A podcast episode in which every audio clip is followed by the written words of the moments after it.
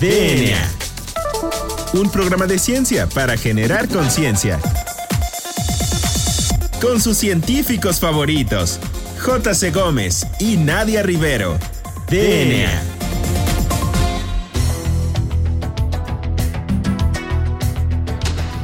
Hola, bienvenidos a DNA, un programa de ciencia para generar conciencia. Yo soy el doctor Carlos Berjan y me acompaña como cada jueves la doctora Nadia Rivero. Nadia, ¿cómo estás? Hola Juan Carlos, muy buenas tardes. Pues muy bien, muy contentas de tener un jueves más de DNA y pues el día de hoy tenemos un tema que es muy interesante y que es complementario a nuestro episodio pasado que habla acerca del DNA y del RNA. ¿No es así Juan Carlos? Sí, fíjate que queríamos enfocarnos en eh, tener un programa que hablara de una metodología que pareciera que nada más, o sea, cómo hacer un programa de una sola metodología, pero es una de las metodologías más importantes.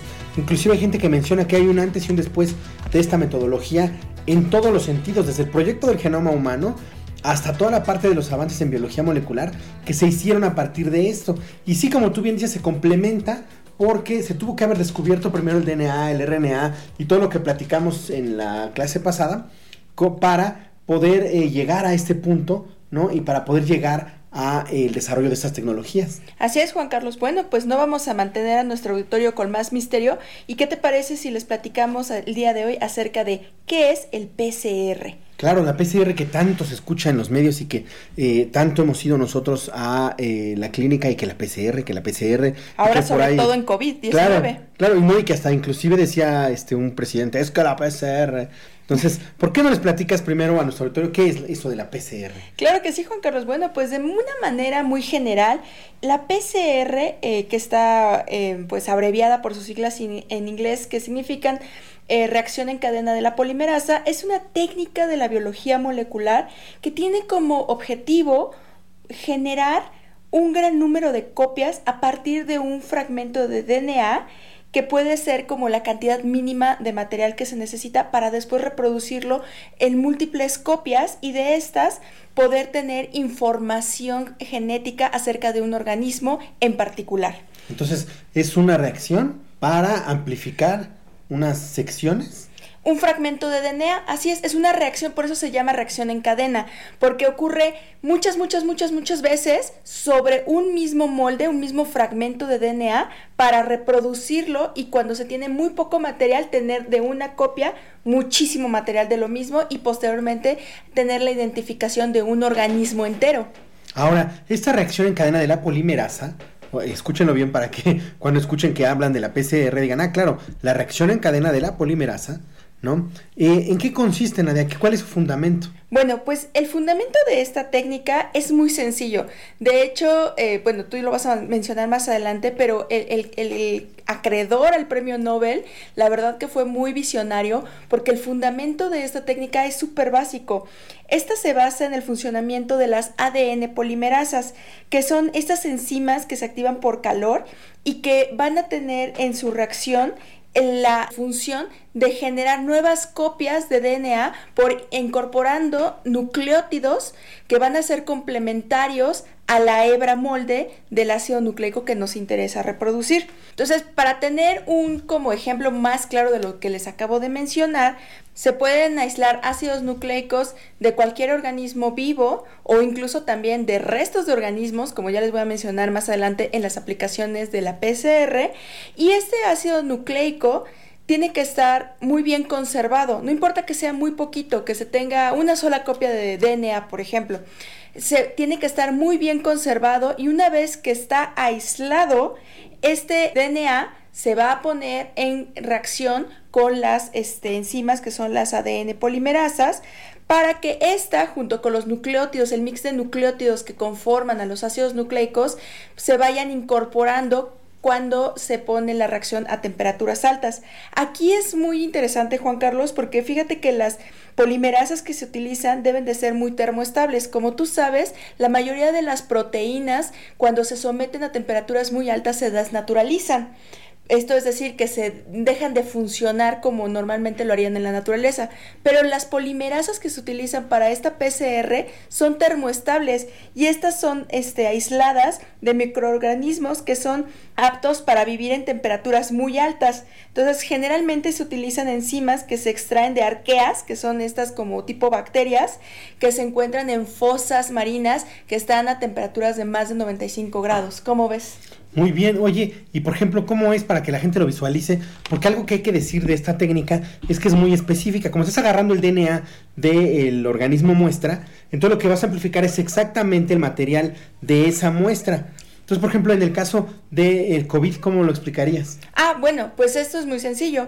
Porque, bueno, va el paciente o el individuo en cuestión a hacerse una prueba de COVID en donde con un hisopo van a tomar muestra nasofaringea del individuo y en caso de que eh, la persona esté infectada, bueno, pues dentro de las células del individuo ya va a tener incorporado fragmentos del este, ácido nucleico del virus. Entonces, los este, encargados del laboratorio que están haciendo la PCR mandan a sintetizar a ciertos laboratorios unas ondas que son complementarias al virus a la este, secuencia del virus que se encuentra ya inmersa en nuestros genes que se aíslan de la muestra eh, viva del, del individuo que fue a hacerse la prueba. Entonces, si hay un reconocimiento de esta secuencia que mandan a aislar los laboratoristas con la muestra que nosotros tenemos, es como nosotros podemos saber si somos positivos a la enfermedad de COVID-19. Por eso es tan importante las muestras, que se tome bien la muestra. Exacto. Y por eso es que a veces luego dicen, ay, es que no salió, o sí salió, o no salió. O es indeterminada. Muchas veces esto sucede porque la muestra que obtienen los, este, pues, que se dedican a tomar las muestras de COVID-19 no están bien tomadas, no toman suficiente material, este, biológico para poder amplificar eh, la secuencia del SARS-CoV-2 y esta después someterla a la PCR y por eso dicen que es negativa o no es determinada. Entonces hay que ser muy cuidadosos desde el momento en que se aísla el DNA. Como les mencionaba, tienen que ser muestras que aunque sea muy poquito, esté muy estable. Pero Juan Carlos, ¿por qué no nos platicas ahora acerca de la historia de cómo es que se llega a esta reacción de la PCR? Sí, fíjate que como bien mencionaba yo, hay un antes y un después de la PCR. Precisamente por esto, porque es tan específica de que vas hasta lo más profundo de los genes del eh, organismo o la muestra en cuestión y entonces lo obtienes. Por eso ya ni siquiera es tan necesario aislar las muestras, por ejemplo, en algunos casos de virus, de bacterias o ya con que tengas unas secuencias, sabes que ahí estuvo el organismo porque eso es súper específico del organismo. entonces, bueno, como bien mencionas, la PCR, la reacción en cadena de la polimerasa, es eh, un premio Nobel de Química de 1993 que corresponde a Mullis.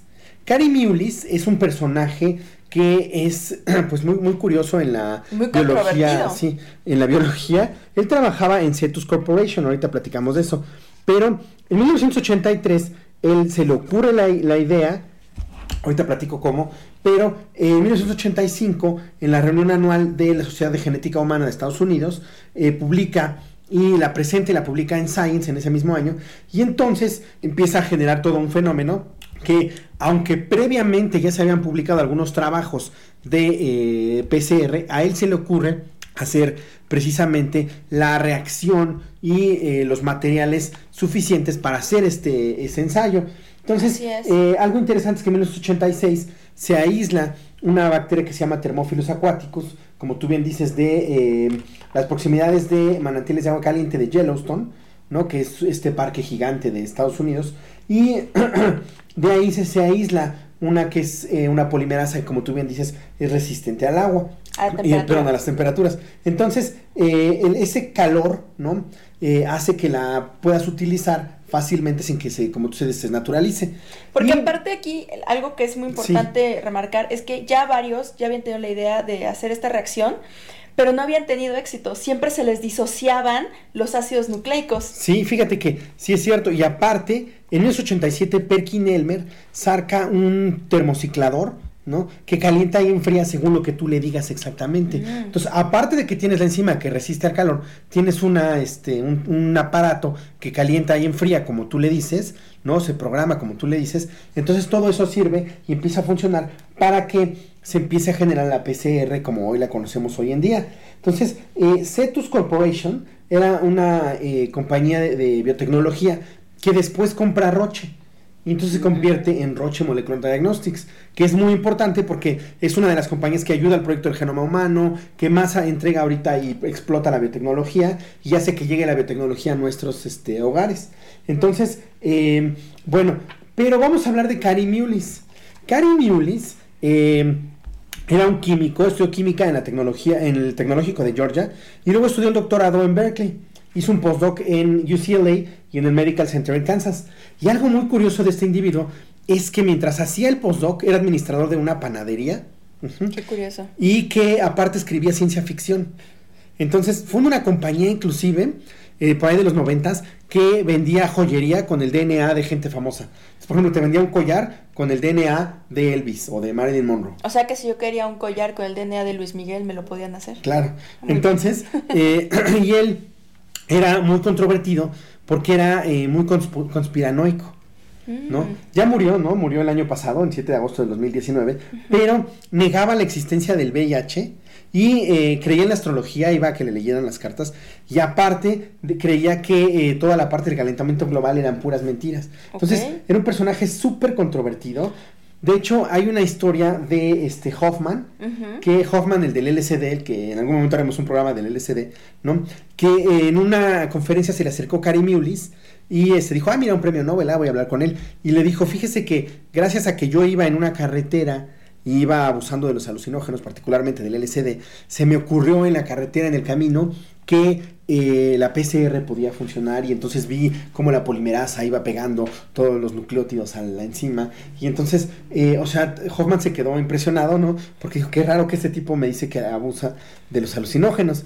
E inclusive hay una historia muy curiosa en una de las eh, biografías, en su autobiografía me parece que es de él, que le hablaron para decirle que había ganado el premio Nobel y el tipo estaba surfeando en este, porque vivía en California, ¿no? Entonces estaba surfeando en California y este ni siquiera fue para recibir la llamada, la tuvo que recibir su sirvienta, me parece, y entonces ya dijo, ah, ok, perfecto, yo le comunico cuando regrese de este surfear. Y lo invitaron a, este, me parece que al Tecnológico de Massachusetts o alguna de esas universidades ya que había ganado el premio Nobel a hacer un grupo y consolidarlo y todo. Y él dijo, no, es que ahí no hay donde yo surfeé, ahí no hay playa, ¿a qué voy yo a ese lugar frío? Entonces, Cary Mullis era todo un personaje. Decía que había inclusive que había este, hablado con un este, mapache extraterrestre y lo afirmaba y en sus conferencias lo decía. Y eh, se pegó mucho a la parte de conspiranoicos del, del VIH.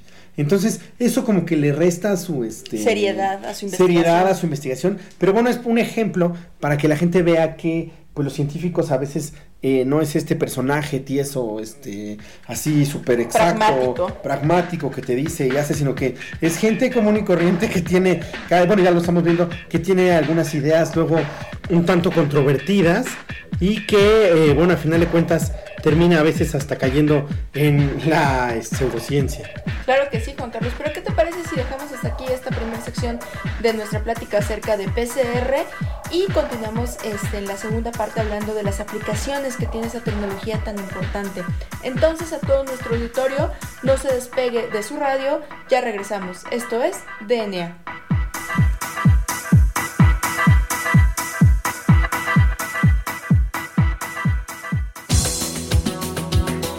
Volvemos en menos de lo que tus genes se traducen a proteínas.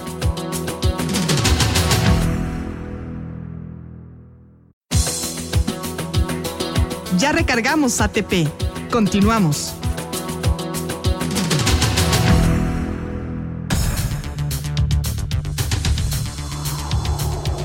Bueno, pues ya regresamos a DNA. Recuerden que estamos platicando acerca de la PCR, la reacción en cadena a la polimerasa. Y bueno, Juan Carlos, pues en la sección pasada ya hablamos de qué es la PCR y nos contabas un poco de la historia, de cómo se llegó a poder tener esta reacción de la PCR tan estable, porque como les mencionaba, otros investigadores ya lo habían intentado, pero siempre se disociaban las dos hebras del DNA complementario. Entonces, Juan Carlos, ¿por qué no nos platicas qué tipos de PCR hay? Sí, eh, fíjate que eso es muy interesante ya existen muchos tipos de PCR. Ahora, no voy a entrar en detalle sobre cuáles son, eh, digamos, como para un científico. ¿no? Claro, Porque, los protocolos claro, que se siguen. Hay, por ejemplo, el protocolo de una que se llama PCR anidada, que es una secuencia que amplificas dentro de otra secuencia, ¿no? Pero eso no creo que sea tan relevante. Yo creo que lo más relevante ahorita es que la gente tenga la idea de cuáles son como las PCRs ahorita que se hacen, sobre todo porque lo va a escuchar y lo va a seguir escuchando durante los próximos años, porque esta tecnología se va, eh, cada vez se va metiendo más a nuestra vida diaria. Claro, como dice este anuncio, muchos se preguntan cómo es el futuro y no se dan cuenta que el futuro lo estamos haciendo hoy y lo estamos Claro, viviendo hoy. Sí, sí. Entonces, eh, bueno, ahí me voy a enfocar en dos. Hay una que se llama PCR eh, multiplex, ¿no? Que es una PCR que tú la pones en una reacción, ¿no? Y a esa misma reacción le pones muchos eh, primers, ¿no? Y entonces esos primers son como cebadores que amplifican las secuencias, de las- iniciadores de la secuencia. Entonces, tú puedes amplificar muchos genes en una sola reacción. O sea, te refieres que yo puedo tener una mezcla de charco de agua y con y puedo identificar todos los organismos que están dentro de este charco Sí, de agua. Siempre y cuando tú los conozcas y Claro. conoces su DNA, su secuencia, por eso es tan importante secuenciar, ¿no? Mm. Pero tú conoces ciertas regiones que nada más son de ellos, entonces los amplificas y se le llama PCR multiplex. Y ya después con el análisis bioinformático puedes saber todas las especies que tengo en mi muestra de charco de agua. Sí, sí, sí. Ah, o bueno, es como, eh, digamos que tienes un, a lo mejor un mismo organismo y quieres evaluar de muchos genes, entonces bueno, le pones muchos pedacitos a tu reacción y entonces a que esa reacción es multiplex, que se llama PCR multiplex, tiene esa capacidad. Muy bien, ¿qué otro tipo luego, de PCR hay? La otra que es ahorita la más como socorrida ahorita y que es la que seguramente ha escuchado mucha gente, que es la RT-PCR, Mm, que es la eh, reacción en cadena de la polimerasa en tiempo real. ¿sí? Y también hay gente que habla nada más así como tiempo real. La otra PCR le dice pu- punto final. Entonces, la RT-PCR, que es la que están haciendo precisamente, bueno, están implementando, intentando implementar para el, para el SARS-CoV, ¿no? Eh, esa es una en la que se monitoriza la progresión de la, este, de la polimerasa, porque como va, como tú bien dices, la polimerasa va insertando cada uno de los nucleótidos conforme va leyendo, ¿no? Entonces ah, aquí corresponde una A, aquí una C, aquí una G, ¿no? Entonces, eso, al momento que lo está haciendo, como tienen ciertos marcadores que pueden ser intercaladores o sondas con ciertos este, marcadores, eso se va viendo en tiempo real. Por eso se le llama PCR en tiempo real, porque tú sabes exactamente cuánto se está amplificando de lo que tú pones, y aparte de que sabes cuánto se está amplificando, sabes eh, también el momento y la concentración. Entonces, y si, si existe o no tu muestra, porque si no hay nada, bueno, pues no se amplifica nada. Entonces, a esa se le llama PCR en tiempo real o RT-PCR. Y esa reacción es muy importante porque da pie a otra más importante que se le llama la PCR digital. Ahora que hay todo esto de los nanotubos y las nanogotas, bueno, pues fíjate que pusieron todos los elementos de una PCR, ¿no? Que son todas las reacciones estas que dices tú, la polimerasa, los nucleótidos, los primers, todo eso lo ponen en una gota. Y esa gota la ponen en unos nanotubos. Y esos nanotubos caen en una como nanocelda y ahí se lleva a cabo la reacción. Entonces, esa reacción, eh, que es tanto en gotas como en este, celditas, ¿no? Eh, la puedes tú ir detectando porque precisamente le pones lo mismo de la de tiempo real, le pones ciertos marcadores que te vayan detectando si existe o no y si existe cuánto se está amplificando, ¿no? ¿Qué concentración?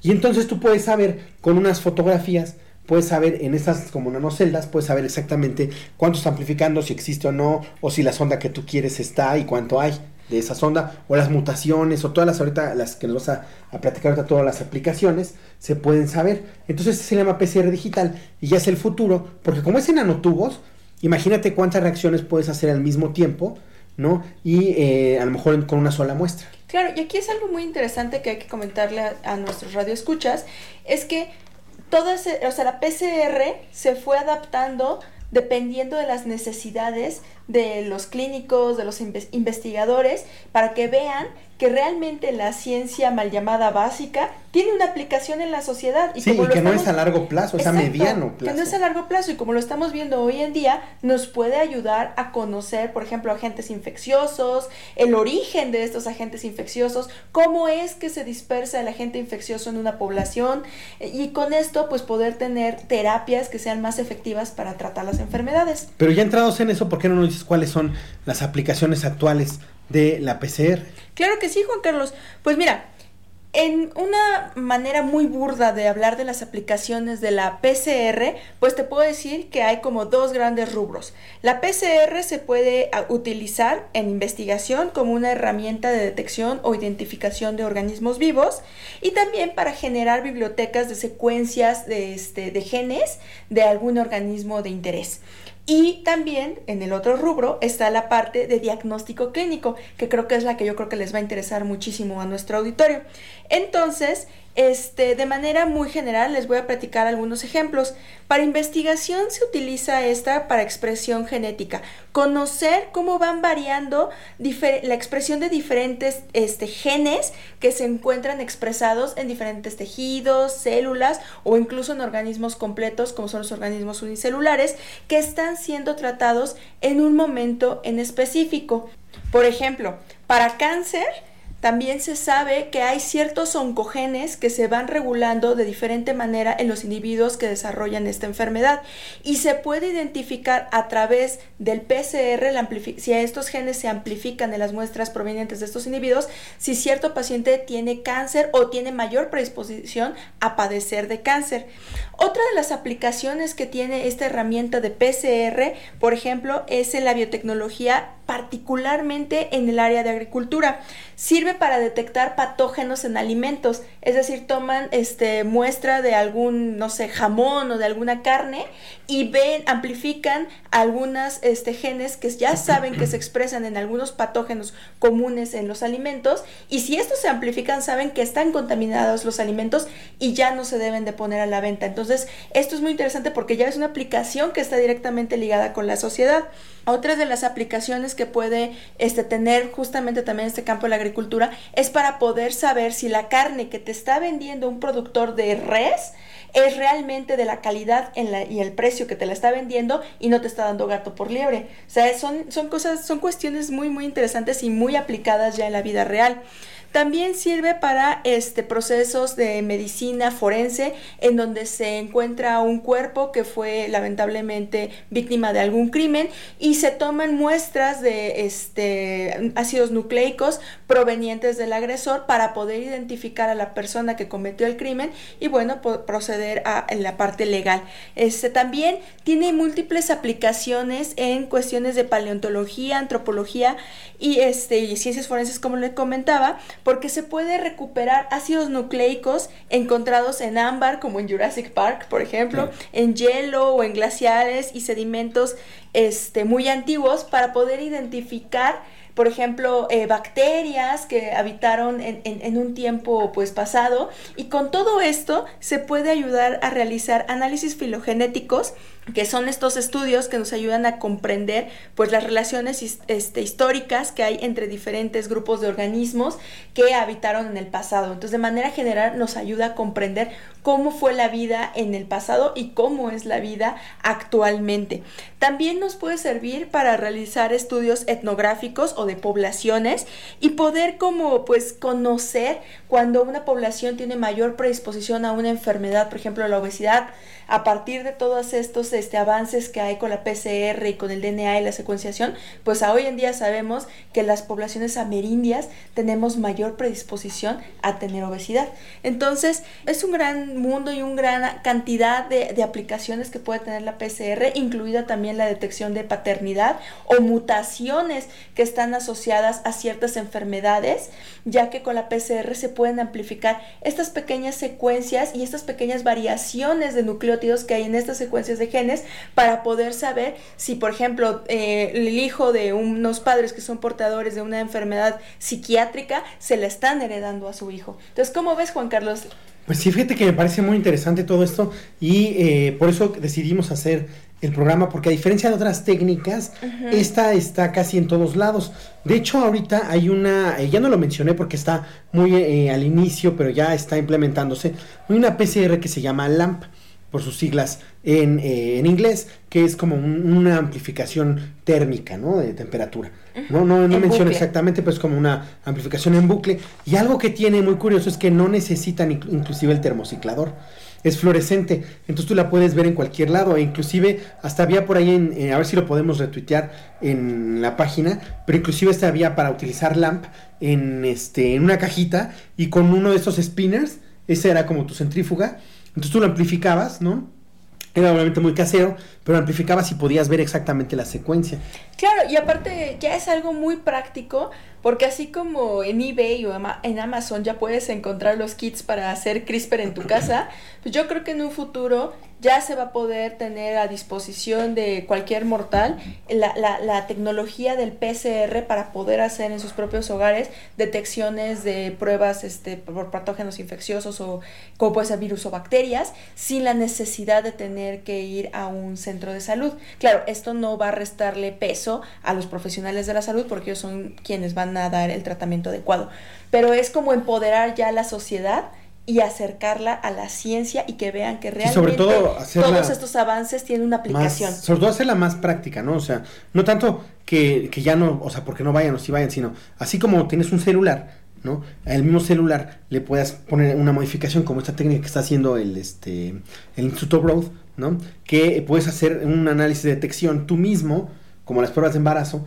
con tu celular eh, y algún equipo, este, a lo mejor algún aditamento, ¿no? Pero que pueda llegar pues a ti a, hasta el usuario final, ¿no? Que, que sea una población, eh, digamos que no especializada y que lo pueda utilizar en su vida diaria. Entonces, como tú bien mencionas, inclusive ahora se maneja también eh, lo de control de calidad, por ejemplo, para que sepas si te dan la cepa de algún, este, alguna bacteria especial para el vino, ya ves que hay algunas muy, muy particulares, o alguna levadura muy particular que tú sepas que solo es esa, y entonces dices, bueno, pero ¿cómo voy a saber si no me dan el polvo o no me dan esto? Ah, bueno, pues así es como se sabe. Por la genotipificación. Este, Exacto, entonces son como herramientas muy útiles que nacieron de una inspiración un poco controvertida, pero que finalmente están sirviendo para muchísimos ámbitos en, en, en la vida cotidiana, no solamente en la ciencia. Sí, de hecho es algo muy curioso porque sí, inclusive hubo hasta un pleito de patentes donde el mismo Cary Mullis fue a testificar y le dijeron que no había inventado nada, que eran mentiras y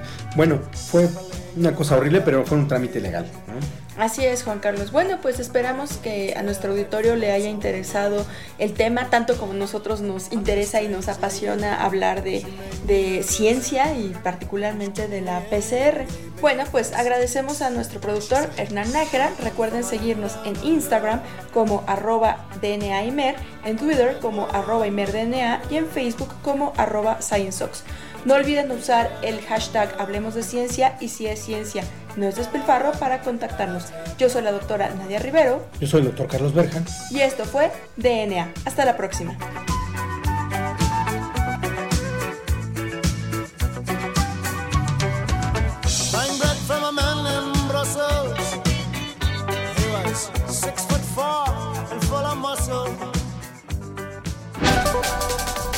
DNA.